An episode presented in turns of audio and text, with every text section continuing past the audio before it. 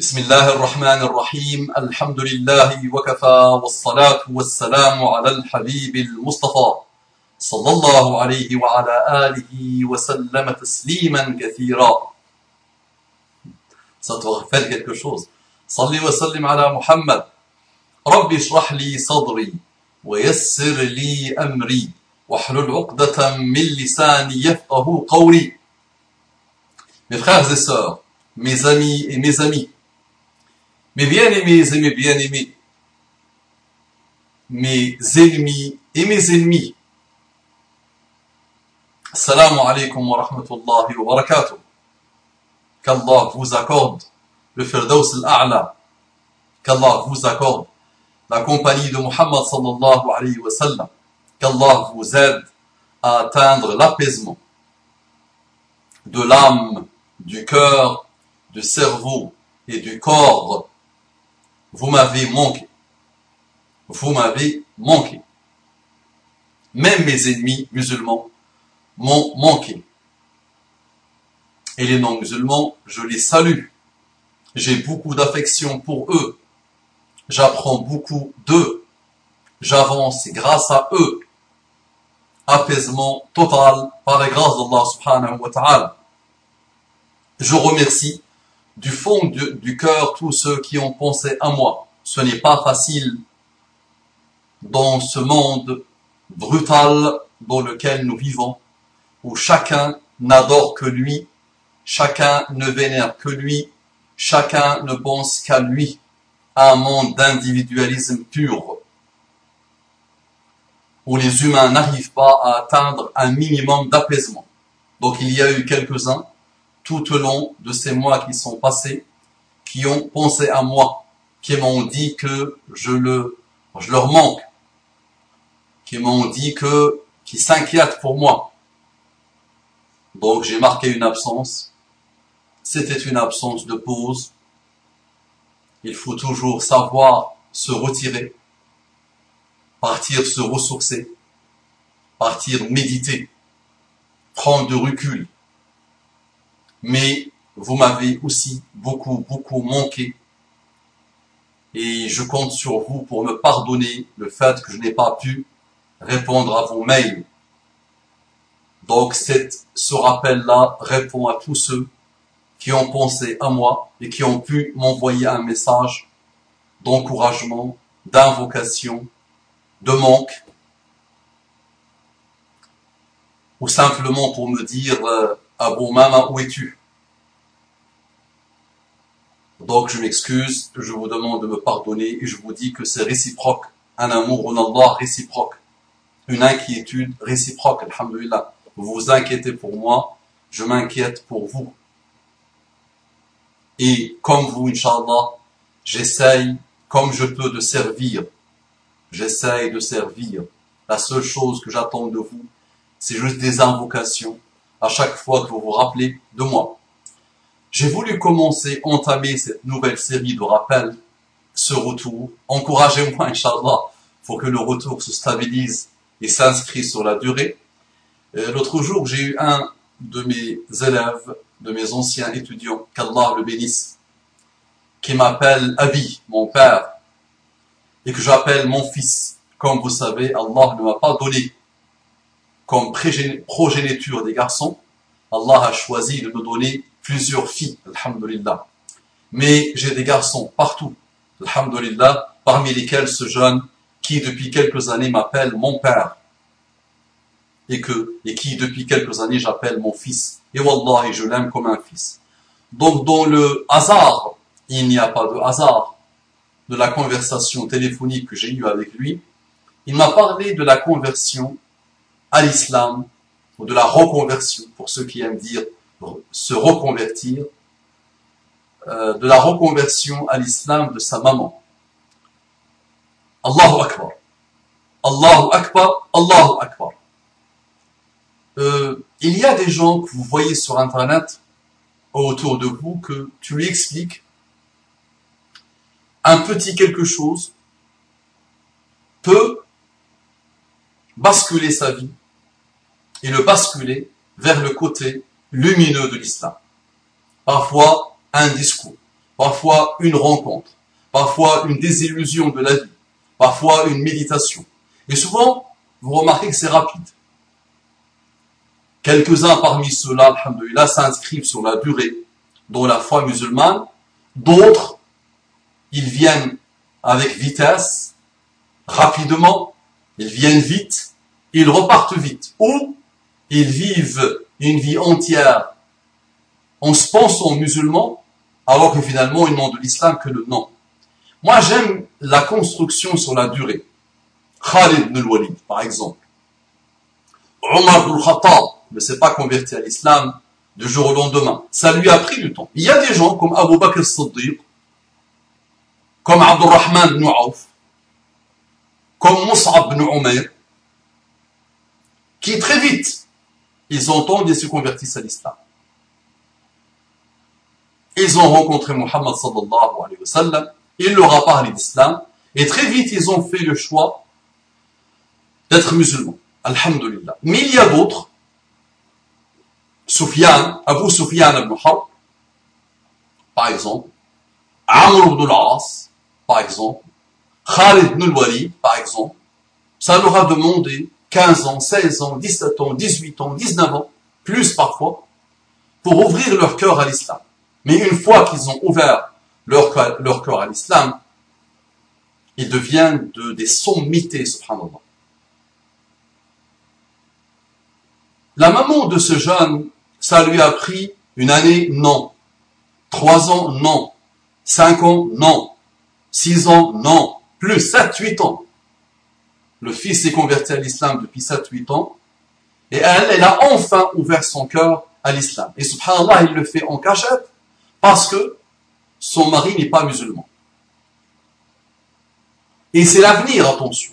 L'avenir de, la France, l'avenir de la Belgique, l'avenir des États-Unis, l'avenir euh, des Pays-Bas, quelles que soient les difficultés que vous observez autour de vous, sachez que l'avenir est un avenir où l'humanité et l'humanité, la fameuse Ummah, vont revenir à l'islam.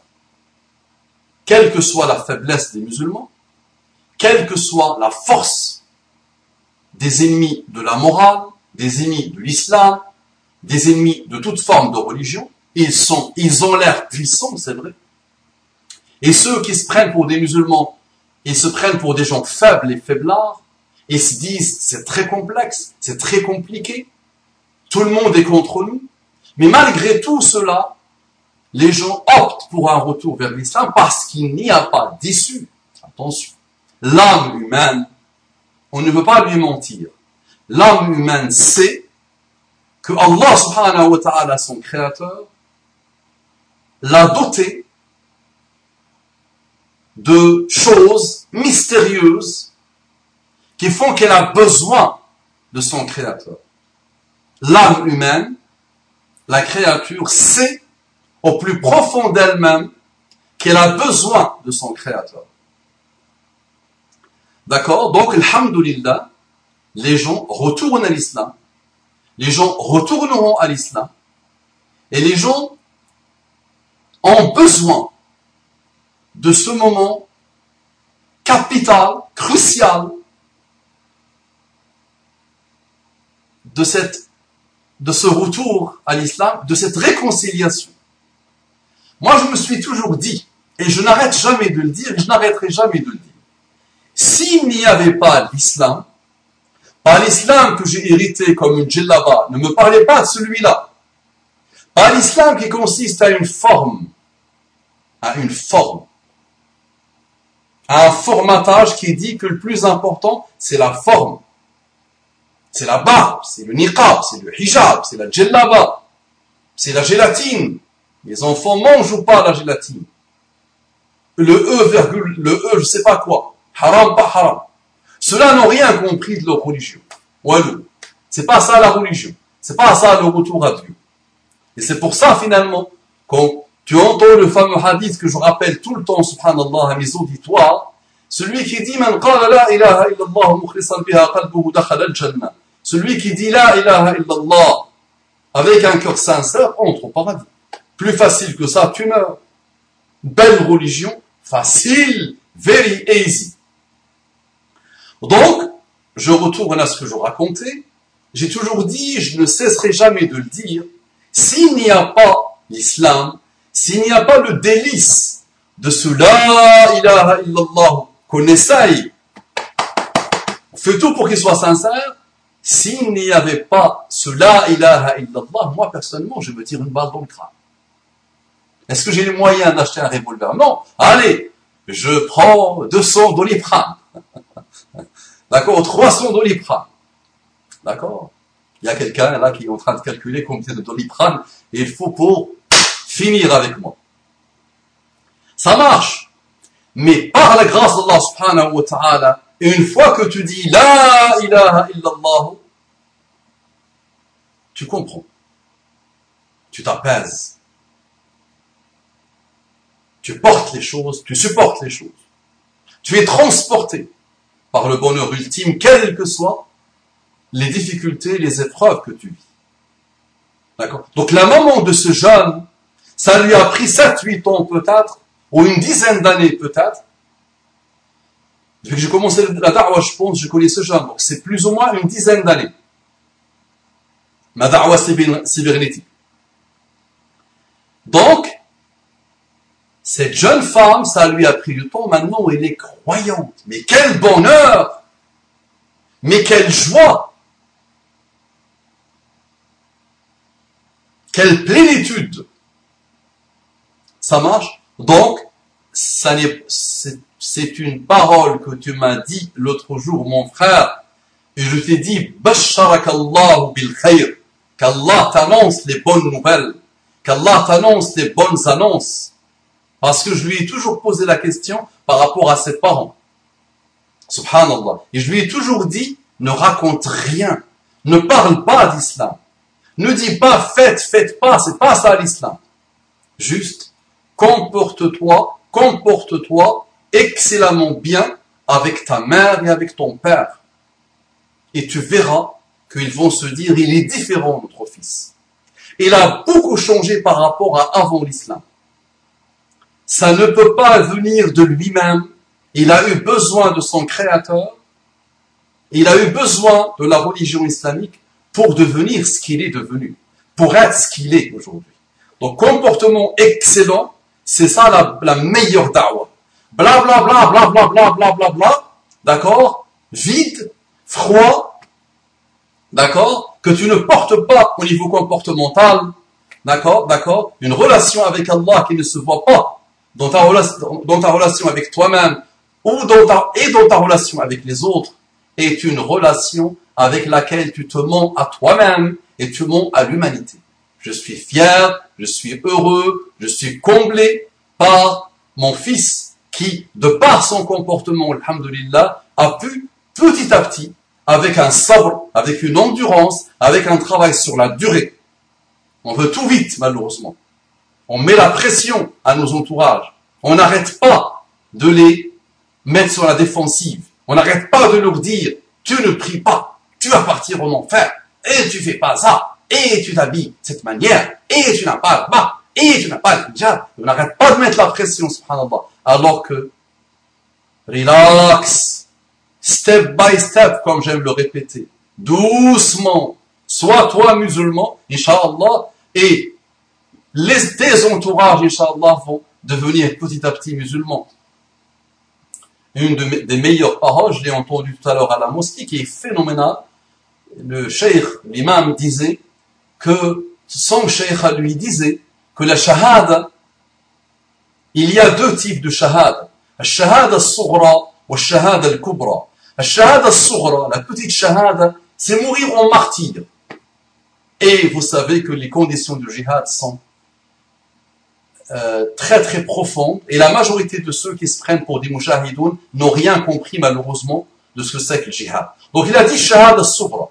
La petite, la petite shahada c'est mourir dans le sentier d'Allah. Mais shahada al-kubra, la grande shahada, c'est vivre pour sauver les humains. Consacrer toute sa vie pour le salut des humains. Brillamment dit. Brillamment dit.